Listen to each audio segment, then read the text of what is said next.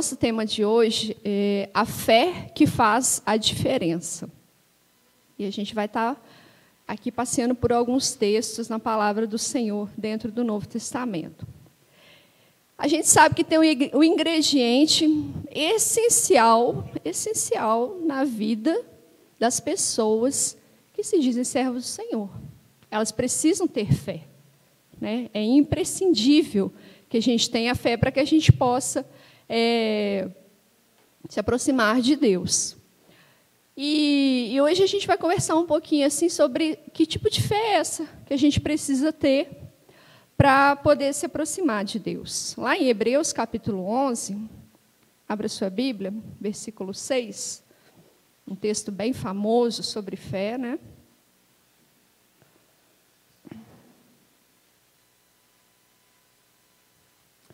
Hebreus 11, versículo 6.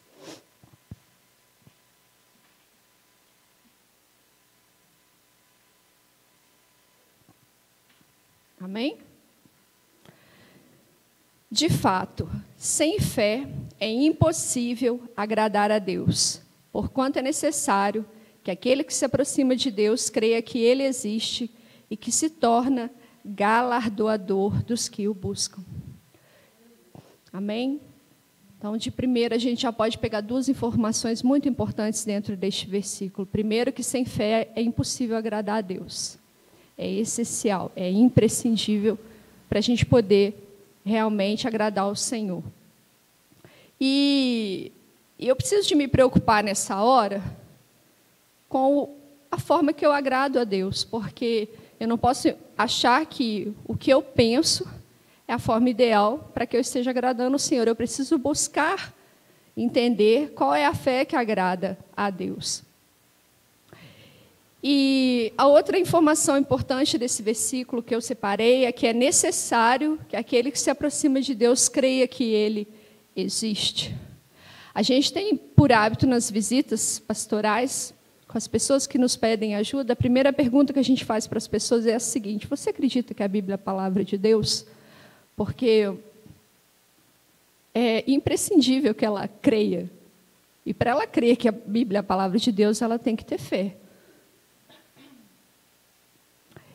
Porque senão nada que eu vou falar para ela na sequência, para ela vai ter efeito, né? Então, você precisa crer que Deus existe. É necessário a gente crer na existência do Senhor. Não existe uma maneira diferente descrita na Bíblia para que alguém se aproxime do Senhor se não for por meio da fé. Nós não vemos a Deus, não é verdade? Nós não vemos porque o nosso Deus ele é Espírito. Nós não vemos ao Espírito Santo, que é uma porção de Deus né, manifesta na terra. E hoje, inclusive, nós não vemos a Jesus. As pessoas que foram contemporâneas da época dele até o viram. Mas a grande maioria da humanidade não viu Jesus, né? A gente não viu. Então, para a gente ter fé em Deus, para a gente crer, a gente tem que ter a nossa fé desenvolvida e a nossa fé precisa ser em Deus. Voltando um pouquinho nesse capítulo 11, o versículo 1, ele fala assim: olha, ora, a fé é a certeza de coisas que se esperam, a convicção de fatos que se não veem. A gente tem fé para muita coisa, né, na vida. A gente tem fé que vai conseguir aquele emprego, a gente tem fé que a gente vai passar naquela prova, a gente tem fé que o nosso projeto vai dar certo. Mas muitas vezes a gente é muito confuso em determinar o que é a nossa fé em Deus. Por quê? Porque a gente não vê. Então, isso na nossa cabeça, às vezes, por a gente não buscar realmente, olha, o que, é, o que eu preciso fazer para agradar a Deus, a nossa fé no Senhor, ela não é bem estruturada e a gente não consegue é, diferenciá-la das outras coisas que a gente crê. A gente acredita que vai fazer isso ou aquilo, mas a nossa fé em Deus, ela precisa existir, porque nós somos servos dele.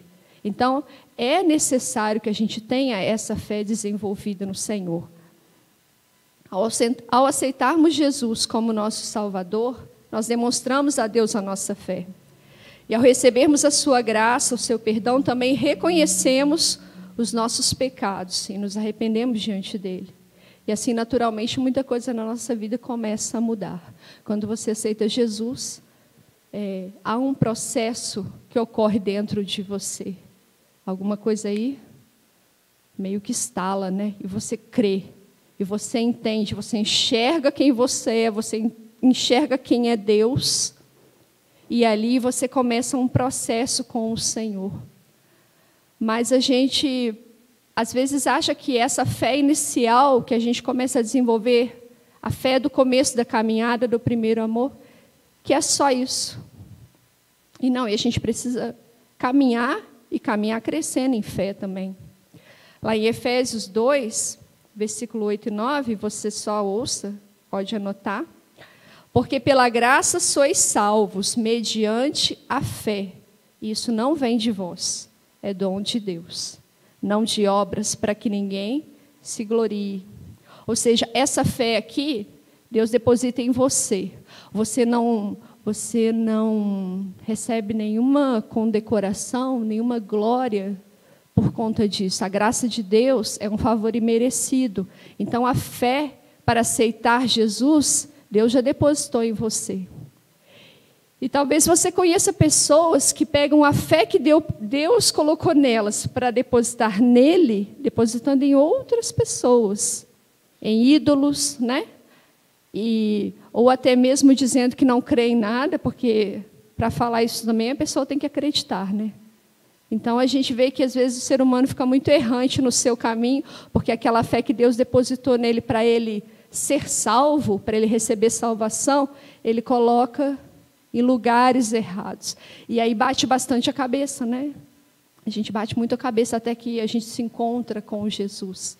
Até que a gente realmente define a nossa caminhada com ele fala: opa, é aqui, o meu caminho é esse.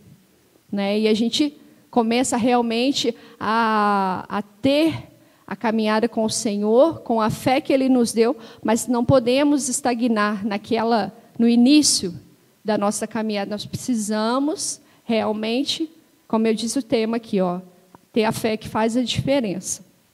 E a partir de, daqui eu vou trazer alguns exemplos dentro da Bíblia para a gente poder começar a entender melhor o que, que a pastora Daniela está falando. Olha só, lá em Mateus, capítulo 9, são alguns episódios com Jesus. E ele vai falar para nós aqui é, uma coisa muito interessante. Apesar de eu não poder enxergar a minha fé e nem apalpá-la, Nesses é, episódios que eu vou trazer, Jesus fala que enxerga ou não. Né? Dependendo da circunstância, ele não vê fé. E ele também fala que tem tamanho e variações de tamanho. Muito pequena, muito grande, pouca fé, fé nenhuma. E eu quero ler com vocês alguns textos. Olha, abre lá em Mateus, no capítulo 9.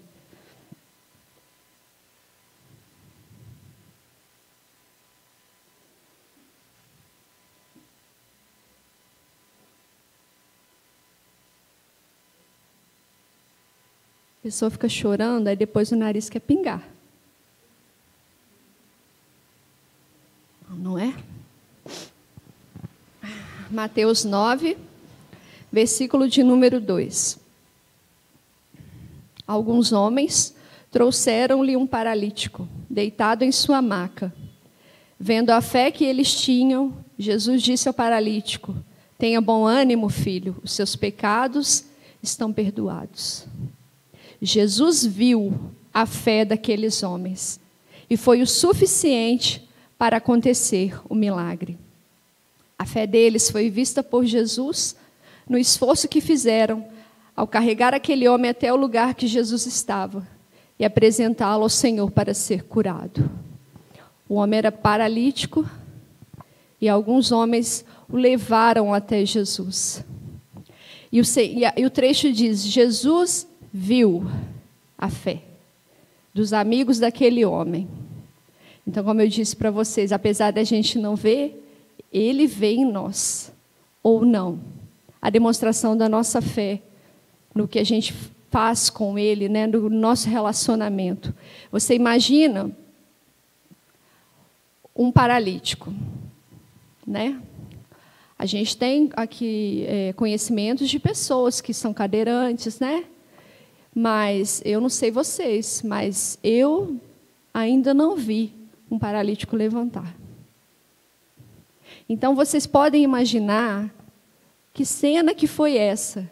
Jesus olhar aqueles homens chegando. E quando Jesus olha para a gente, ele não olha para a gente assim só para o nosso exterior. Ele já olha a intenção. E aí ele olhou para aqueles homens carregando aquele homem e falou: Nossa, olha bem. Será que Jesus olha para a gente às vezes e ele vê e fala: Nossa, olha Daniele, olha o que, que ela está acreditando. Pensa em você. Quando Jesus olha para você, o que, que tipo de fé que ele vê nas suas batalhas? Porque tem coisas na nossa vida que às vezes parece que a gente está paralítico, né? Parece que a gente está ali paralisado. E a gente precisa exercer a nossa fé para as circunstâncias mudarem. Mas muitas vezes não está só o físico paralisado, o espiritual está junto. E por muitas vezes as coisas não acontecem, porque Jesus olha e ele não vê nada. É uma coisa muito séria, gente. É uma coisa que nós precisamos de refletir na nossa vida. Porque, como eu disse aqui inicialmente, existe uma fé que Deus deposita em nós para a salvação. É o começo da caminhada que você tem com o Senhor. Mas você depois tem que correr atrás de alimentar a sua fé. Para que as coisas que você passa, porque a gente passa muita luta, não tem ninguém que pode levantar a mão e falar, eu estou tranquilo. A gente está passando luta. De formas diferentes, cores e sabores. Não é? Cada família, cada pessoa tem uma batalha todo dia para vencer. E às vezes o que está faltando é Jesus ver a nossa fé em, em ação. A forma que, eles, que esses homens demonstraram, visivelmente, foi de que eles levaram o amigo até Jesus. Mas eles podiam chegar lá de qualquer jeito. Levar ele lá, vamos dizer que era o mais fácil. Mas eles não estavam só levando lá, eles estavam levando até Jesus. Então, quando eles ouviram falar sobre Jesus, eles creram em quem Jesus é. Quando eles ouviram os relatos dos milagres, das libertações que Jesus tinha feito ali nas redondezas, eles já instalaram: nossa, tem o fulano, vamos levar o fulano lá. Então, a fé deles foi uma, uma, uma fé de ação, de movimento, mas o íntimo deles também demonstrava fé para Jesus. Porque Jesus quer ver em nós uma movimentação física, mas lá no seu íntimo ele também tem que ver a sua fé. Tem que ver que você crê realmente que ele pode fazer algo por você. Amém? Continuando em Mateus, agora vamos lá no capítulo 17.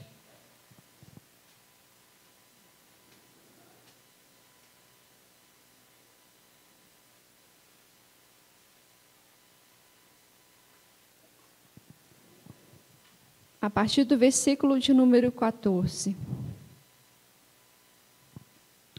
E quando chegaram para junto da multidão, aproximou-se dele um homem que se ajoelhou e disse: Senhor, compadece-te de meu filho, porque é lunático e sofre muito, pois muitas vezes cai no fogo e outras muitas na água. Apresentei-o a teus discípulos, mas eles não puderam curá-lo. Jesus exclamou: Ó geração incrédula e perversa, até quando estarei convosco? Até quando vos sofrerei ou vos suportarei também? Essa é uma palavra. Trazei-me aqui o menino. E Jesus repreendeu o demônio, e este saiu do menino. E desde aquela hora ficou o menino curado. Então os discípulos, aproximando-se de Jesus, perguntaram em particular: Por que motivo não podemos nós expulsá-lo? E ele lhes respondeu: Por causa da pequenez da vossa fé. Pois em verdade vos digo que se tiverdes fé como um grão de mostarda, direis a este monte: Passa daqui para colar, e ele passará. Nada vos será impossível, mas esta casta não se expele senão por meio de oração e jejum. Em contrapartida, em que o primeiro texto, Jesus vê a fé daqueles homens, aqui, o Senhor declara que a fé dos seus discípulos naquele momento ela estava muito pequena. Muito pequena. E aí você pensa na situação também. Esse pai estava andando com aquele menino e viu os discípulos de Jesus. Chegou para eles e falou: O meu filho, ele sofre muito. Quando ele não se joga na água, ele se joga no fogo. Imagina essa criança, imagina essa família, imagina o que, que era a rotina dessa casa. E aquele homem queria socorro. Os discípulos foram, oraram, mas nada aconteceu. E quando o homem vê Jesus, vai até Jesus, pede ajuda, fala o que aconteceu. Jesus chama a atenção das pessoas, chama elas de incrédulas. Até quando que eu vou suportar vocês? Vocês imaginam os discípulos? Imagina a vergonha que esses homens ficaram. Não deve ter sido fácil, né? Porque ali foi uma situação exposta. Estava no meio de pessoas. O pai do menino foi lá e falou com Jesus. Jesus nunca estava sozinho, né? Então vocês imaginem quanto mais pessoas ficaram sabendo dessa história. Os discípulos não conseguiram. E eu fico imaginando que muitas vezes na nossa vida a gente não consegue também. E às vezes nem muita gente sabe, né? A gente às vezes pede determinada coisa para Deus e não consegue. Às vezes você ora e uma coisa não acontece. Mas Jesus ele dá uma dica aqui no final desse texto que é excelente. E é a dica que a gente tem que levar para a vida, não somente para um momento de libertação. A gente não vai ter a nossa fé desenvolvida se não houver oração e jejum. Ah, pastora, está tranquila então, vou orar e vou jejuar, e é isso?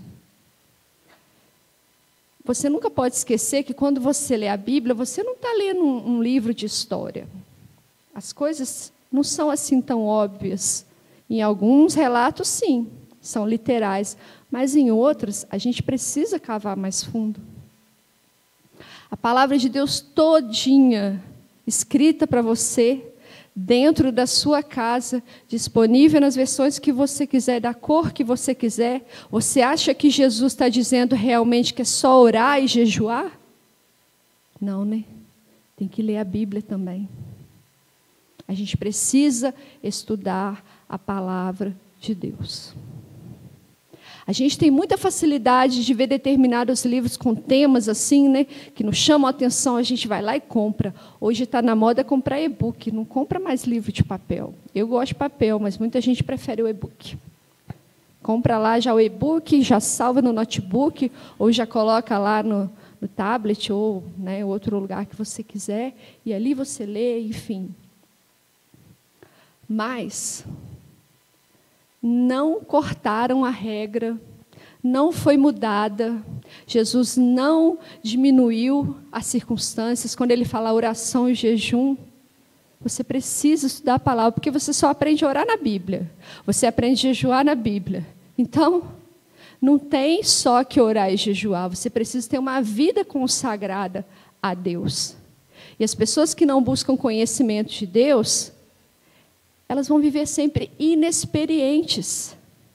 Esses homens, eles estavam caminhando com Jesus. O ministério físico de Jesus aqui na terra foi intenso, mas curto, né? O tempo realmente que ele trabalhou não foram dez anos, foram três anos e um pouco. Então você imagina o seguinte: esses homens, eles continuaram andando com Jesus.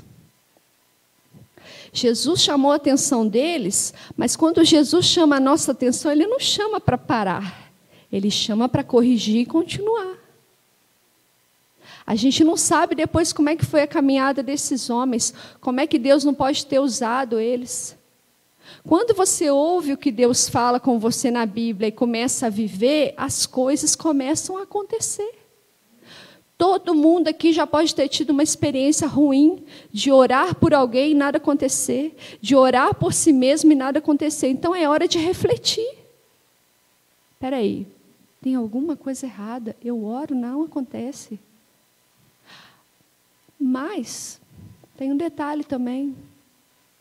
Talvez o seu ministério não seja a libertação, não seja a intercessão, Talvez Deus queira te levantar como alguém que tenha o bom conselho na boca, como alguém que direcione, que instrua. Mas como é que você vai direcionar e instruir também se você não estudar a palavra de Deus? Ou seja, você precisa estar preparado. Você precisa buscar a palavra do Senhor, porque aí a sua fé vai ser desenvolvida. Nem todo mundo recebe todos os tipos de dons. Há dons diversos que Deus distribui. Mas nem todo mundo recebe todos. Muitos recebem um, outros recebem três, outros recebem dois, e são diferentes. Mas para todos eles só tem uma receita, e é a mesma: tem que ter consagração. Porque não adianta também você orar e jejuar do seu jeito, a sua maneira, e não sabe a palavra de Deus, está vivendo de qualquer jeito. E ainda vai ficar jogando para cima, achando que, que Deus está ouvindo, que você ora e jejua. E por que, que isso não acontece? A gente não pode ser assim. Então, tem coisas que elas não vão embora, e tem coisas que não vão chegar enquanto a gente não se consagrar realmente a Deus. Enquanto a gente não tiver um propósito diário com Deus, de busca de santidade, de conserto, de mudança de comportamento, de compromisso com as coisas de Deus. E esses homens, eles prosseguiram a caminhada deles. Nós também vamos prosseguir. E o que, que a gente vai fazer daqui para frente? Como é que vai ser daqui para frente? Nós vamos continuar do mesmo jeito? Vamos continuar ouvindo que a nossa fé é pequena? Vamos continuar nos frustrando? Porque, como eu disse, às vezes você não está no meio da multidão, não tem ninguém vendo, mas é ruim, né? A gente fica triste, a gente se sente, é, vamos dizer assim, que crente que eu sou? Poxa, nem a minha oração eu tenho resposta. Por quê? Porque para aprender a orar, você tem que estudar a Bíblia, que senão você ora errado também. E assim, não é toda oração que Deus vai responder. Então, nós precisamos realmente colocar a nossa vida diante de Deus e da Sua palavra, para que a gente aprenda como fazer. E aí Deus vai nos dar as ferramentas. E os dons que Deus tiver nos dado, eles vão ser desenvolvidos assim. E aí Deus vai poder olhar para a gente e vai falar: olha ela ali, olha ele ali, eu posso usar. E coisas vão acontecer. Não somente na nossa vida, porque a gente também não pode ficar pensando só na gente, não. Deus quer usar você como ferramenta para a vida de alguém. E muitas vezes a gente parado, a gente travado, a gente não faz bem nem para nós mesmos, né? Essa que é a verdade. Vamos voltar um pouquinho aí no capítulo 15.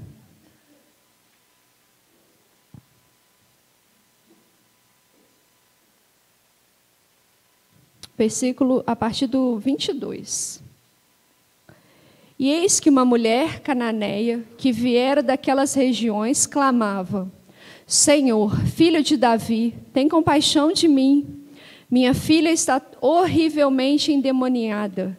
Ele, porém, não lhe respondeu palavra.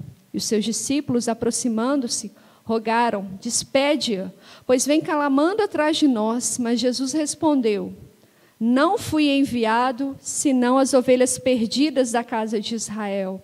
Ela, porém, veio, veio e o adorou, dizendo: Senhor, socorre-me. Então ele res, respondendo disse: Não é bom tomar o pão dos filhos e lançá-lo aos cachorrinhos. Ela, contudo, replicou: Sim, Senhor, porém os cachorrinhos comem das migalhas que caem da mesa dos seus donos. Então lhe disse Jesus: Ó oh, mulher, grande é a tua fé, faça-se contigo como queres. E desde aquele momento, a sua filha ficou sã.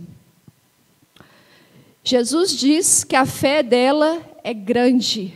Olha, contrário agora do último texto, né? e é suficiente para, o que, para que o que ela pede possa acontecer. E nós vamos nos conectar com essa mulher cananeia também.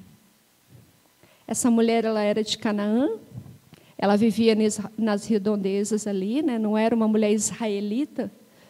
E ela também ouviu falar sobre Jesus. Sabia que Jesus estava em determinado lugar e ela correu até lá. E os discípulos chegou a falar para Jesus: Senhor, manda essa mulher embora. Manda ela embora, Senhor. Essa mulher nem é daqui. Ela nem é daqui.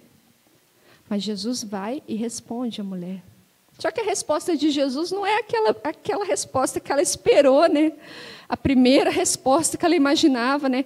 Porque se ela ouviu que Jesus fez tantos milagres, ela queria que a filha dela ficasse curada. Jesus chega para ela e fala: Então, deixa eu te falar. Eu vim para Israel primeiro. Então, não posso tirar o pão deles e jogar para os cachorrinhos. Para para pensar na humilhação que essa mulher passou. Sabe aquele dia no seu trabalho que você ouviu uma palavra ruim de um superior seu, que você foi humilhado? Pois é. Imagina essa mulher ouvindo o Senhor falar com ela e desacreditando ela diante dos outros, desmerecendo ela, para ver o que, que ela fazia. Porque, na verdade, foi isso que Jesus fez. Vamos ver o que, que ela vai fazer agora. Mas a mulher tinha dentro dela uma coisa que muitas vezes a gente não tem. A gente às vezes se acha muito dono da razão, a gente acha às vezes que a gente está muito certo. Ela virou para ele: Senhor, os cachorrinhos, eles comem das migalhas. E as migalhas, elas caem da mesa. Ou seja, o que, que ela estava pedindo? Senhor, me dá só o restinho. Hoje em dia, Cachorrinho é bonitinho, né? É fofinho, cheiroso. As pessoas têm em casa como criação doméstica, mas cachorro na época de Jesus andava por aí na rua e comia o resto. Catava ali o restinho. Não tinha hoje esse, esse cuidado, né? Que tem com os animais, né? A, a nossa geração tem uma diferença no cuidado, no trato com os bichos. Então vocês imaginam? Ele estava comparando ela, vamos dizer assim, com um cãozinho sarnento, né? Que come o resto, que cai da mesa do seu patrão. E ela falou isso para ele: Senhor, eu quero. Aquilo que o cachorro come, eu quero. E Jesus, novamente, ele olhou para aquela mulher. Ele fala: Grande é a tua fé. Muitas vezes a gente deixa de receber aquilo que Deus tem para nos dar porque a gente é orgulhoso porque a gente não quer se humilhar diante do Senhor, porque a gente não acredita que realmente alguma coisa Deus quer fazer por nós. O Senhor permite muitas vezes que a gente perca as coisas, não permite? Ele permite. Ele permite que a gente adoeça. Porque eu não vou dar o crédito para o diabo. Porque Deus tem o controle de todas as coisas. Então, as coisas que nós passamos, as boas e ruins, Nenhuma delas fugiu do controle de Deus. E às vezes a gente se levanta muito contra Deus né, na nossa circunstância. Às vezes aponta até o dedo. Mas a humilhação diante do Senhor, ela produz muito mais frutos. Mas para se humilhar diante de Deus, até para se humilhar, você tem que crer realmente no que Ele pode fazer. Aquela mulher, ela tinha certeza, porque a resposta dela, ela não, ela não foi enrolando, não. Ela deu uma resposta rápida. Ela falou: É verdade, Senhor, mas eu quero a migalha. Eu aceito a migalha porque ela sabia que se Jesus. Sabe quando a gente fala aqui na igreja assim, só um toque seu, é, um sopro do Espírito Santo? Era muito menos que isso que ela estava pedindo de Jesus quando ela fala migalha. Eu imagino assim que era muito menos, mas ela sabia que aquele menos dele era uma coisa estrondosa, que ia fazer na vida dela, da filha dela, né? Uma mudança radical do doente para o curado. Ia ser um 180 na vida da filha dela. E nós, ela, ela era cananeia, ela não era israelita. E nós que estamos dentro da casa do Senhor, Muitas vezes a gente não crê que Deus pode fazer realmente alguma coisa por nós. Nós somos orgulhosos. Nós endurecemos o nosso coração, nós não desenvolvemos a nossa fé. E por isso, às vezes, as coisas não estão acontecendo. Mas ela não perdeu a oportunidade. E a mulher teve a filha curada. De um instante para o outro, porque é assim que Deus faz. Para a gente parece, sei lá, uma eternidade. Para Ele, é um estalar de dedos, é um sopro, é uma migalha. Mas é uma migalha que na nossa vida vai fazer toda a diferença toda a diferença. Mas começa em mim, começa do que eu mostro para Deus na minha vida. E a gente precisa pensar nessa noite. Se a minha fé está fazendo diferença, eu preciso pensar nisso. Por quê? Porque é diretamente em mim que reflete primeiro. Em mim. Eu sou a primeira prejudicada nesse processo. Eu sou a primeira. Vamos continuar. Lá no capítulo 8 agora de Mateus.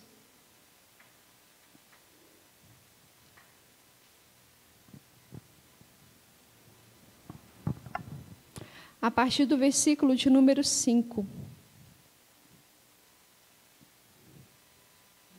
Tendo Jesus entrado em Cafarnaum, apresentou-se-lhe um centurião, implorando: Senhor, o meu criado jaz em casa, de cama, paralítico, sofrendo horrivelmente. Jesus lhe disse: Eu irei curá-lo. Mas o Senhor respondeu: Ó, oh, perdão, mas o centurião respondeu: Senhor, eu não sou digno de que entres em minha casa, mas apenas manda com uma palavra e o meu rapaz será curado. Pois também eu sou homem sujeito à autoridade. Tenho soldados às minhas ordens e digo a este: vai e ele vai, e a outro: vem e ele vem. E ao meu servo: faze isto e ele o faz. Ouvindo isto, admirou-se Jesus e disse aos que o seguiam: Em verdade vos afirmo que nem mesmo em Israel achei fé como essa. Digo-vos que muitos virão do Oriente e do Ocidente, tomarão lugares à mesa com Abraão, Isaque e Jacó no reino dos céus ao passo que os filhos do reino serão lançados para fora, nas trevas, ali haverá choro e ranger de dentes. Então disse Jesus ao centurião: Vai-te e seja feito conforme a tua fé. E naquela mesma hora o servo foi curado. A fé do centurião, ela vem para dar mais um degrau, hein, na nossa caminhada. Ele chega para Jesus e pede. Jesus fala: Eu vou com você. Senhor, não precisa não. Porque o centurião é, era um comandante do exército de Roma, era um centurião romano que trabalhava ali no meio de Israel. Então ele sabia muito bem o que, que é mandar, o que, que é dar uma ordem. E quando ele dava uma ordem, as ordens eram cumpridas. E é muito interessante essa analogia que ele faz da autoridade dele, falando para Jesus: Eu sei, Senhor, que se eu mando alguém fazer alguma coisa, ela vai e faz.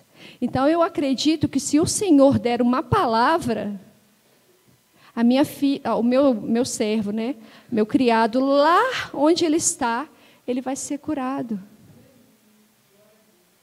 Não precisa colocar a mão, não precisa passar óleo, não precisa a pessoa estar aqui. Olha a fé desse homem. Ele chega para Jesus e faz um pedido, mas ele mesmo fala: Senhor, eu não quero dar trabalho, o senhor não precisa ir lá, não, só o senhor mandar que acontece. Olha a fé desse homem. Mas Jesus, ele age na fé. E eu, às vezes, eu não tenho essa fé na minha vida. Então, como é que Jesus vai agir? Ele não vai agir comigo presente nem comigo ausente? Comigo aqui ou comigo na minha casa? Se eu não tiver essa fé, é na minha fé que o Senhor age. Esse homem, ele não era de Israel. Ali em Israel, as pessoas sabiam a lei e estavam conhecendo a Jesus. Muitas pessoas já tiveram experiência com Jesus. O centurião estava trabalhando ali, ouviu falar sobre Jesus. E ele acreditou na autoridade de Jesus. Quantas vezes a gente ora, fala em nome de Jesus, mas não acredita. Não crê realmente no poder de Deus se manifestando na nossa vida, na nossa família, ou no nosso trabalho, enfim, onde for que a gente precise que isso aconteça. Aí Jesus fala assim: olha só, o que, que vai acontecer? Vai ter pessoas de lugares diferentes que vão vir e vão se sentar na mesa de Abraão, Isaac e Jacó. Que, que ele estava querendo dizer com isso? Que vai ter pessoas que têm 30 anos de igreja e não vão ver milagre acontecer, não vão ter resposta de oração, porque não acreditam na autoridade de Jesus na sua vida. Aí, de repente, vai aparecer o centurião romano dentro da igreja e vai falar: Jesus, eu acredito, só se eu falar que lá acontece. E aí, quem tem 30 anos de igreja, de evangelho, né, de, de, seja lá o que for dentro da comunidade do Senhor, vai olhar e vai, poxa, mas o fulano tem pouquinho tempo aqui e já está acontecendo isso tudo na vida dele. Mas e qual que é a diferença de mim para o fulano? Talvez eu estou estagnado. Eu estou muito crente assim, ah, eu já batizei. Ah, eu tenho tantas. É, eu tenho tantas credenciais. Ah, eu sou pastora, eu estou garantida. Vou falar de mim mesma. Eu sou pastora, estou garantida, tenho carteirinha. Não estou, não.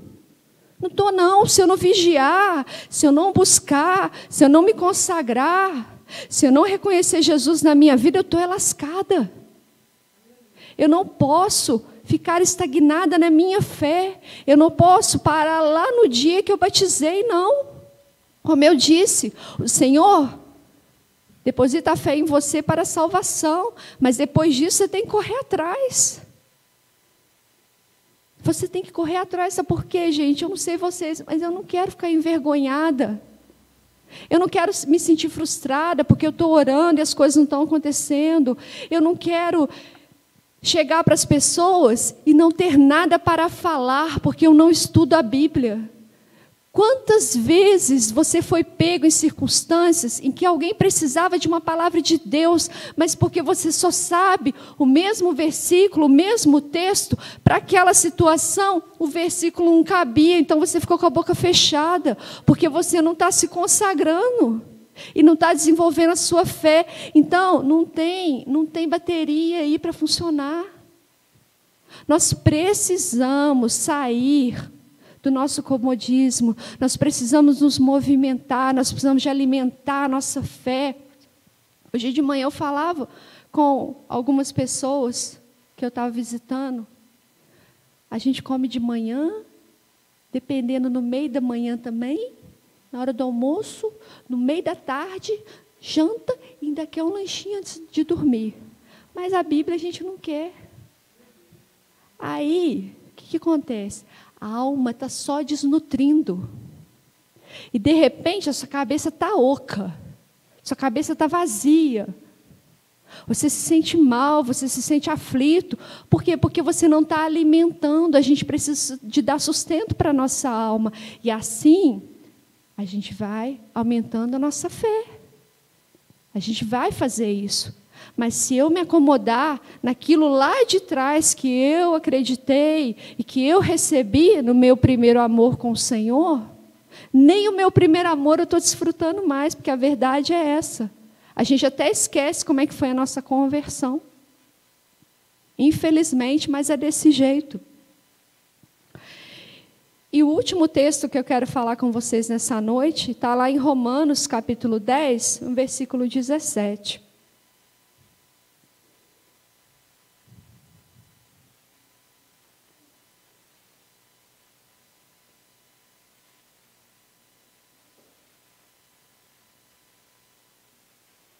Romanos 10, 17 diz assim: De sorte que a fé é pelo ouvir, e o ouvir pela palavra de Deus.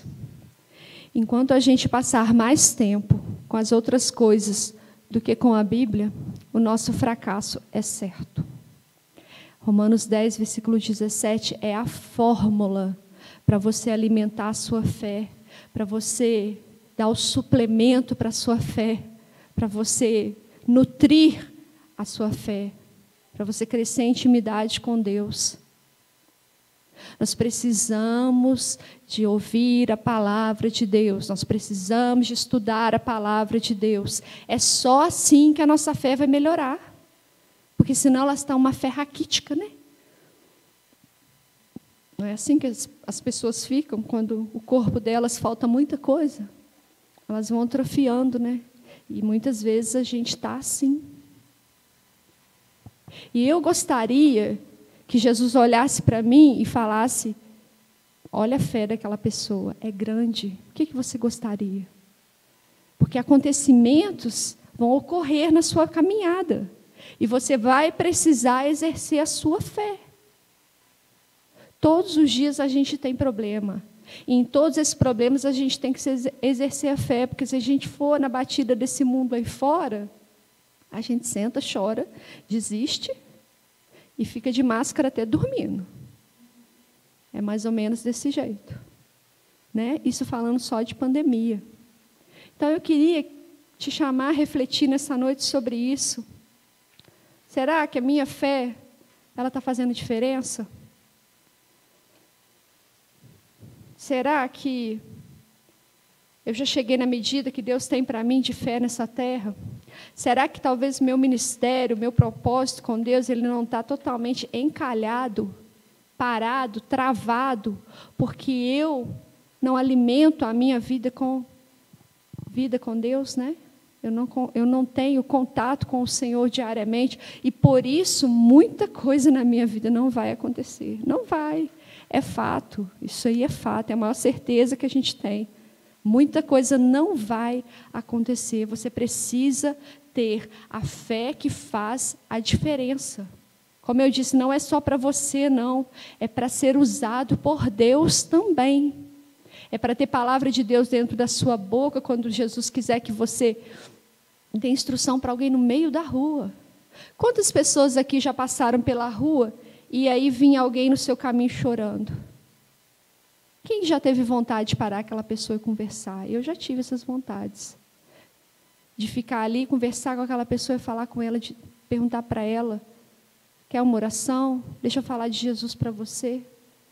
Muitas pessoas estão sofrendo, nós estamos sofrendo, por quê? Porque a gente não desenvolve a nossa fé. E quantas pessoas Deus quer colocar no seu caminho para você ajudar, mas você não arruma sua bagagem? Você tem que ter bagagem com Deus. Você precisa alimentar a sua fé diante do Senhor, porque o Senhor quer olhar para você e falar que grande fé. Eu queria que tivesse mais pessoas como essa minha serva, este meu servo na terra. Assim que Jesus quer olhar para a gente. Porque todo o poder ele já tem. Esse negócio de falar impossível é uma palavra que Deus criou para a gente, para a gente entender que tem coisa que é só Deus que faz. Porque impossível para Deus a gente sabe que não existe, né? Tem impossível para mim e para você. Então ele deixou essa palavra registrada. O impossível, né? Deus faz. Mas ele só faz se eu estiver com a minha fé desenvolvida. E como sem fé é impossível agradar a Deus, como é que eu vou viver daqui para frente? O que, que eu preciso fazer? A fórmula eu já te dei. A gente tem que estudar a palavra de Deus. Todas as vezes que você me vê nesse, subir nesse altar, em algum momento da palavra eu vou falar para você assim: Bíblia e oração e vida com Deus. É inevitável para mim. Eu queria que isso se tornasse realidade na sua vida. É realmente o desejo sincero do meu coração que a convicção que eu tenho de que Bíblia e oração e busca de Deus é essencial para mim, que você tivesse isso também. Porque faz toda a diferença para nós. A gente não pode viver sem isso. A gente não pode porque a gente fica capengando. Aquele dia que você levanta, parece que você está arrastando, você não está de pé completamente, você está se arrastando. É assim que a gente vive. E a gente precisa reconhecer isso diante de Deus, que a gente está falhando. Eu queria te convidar para você ficar de pé.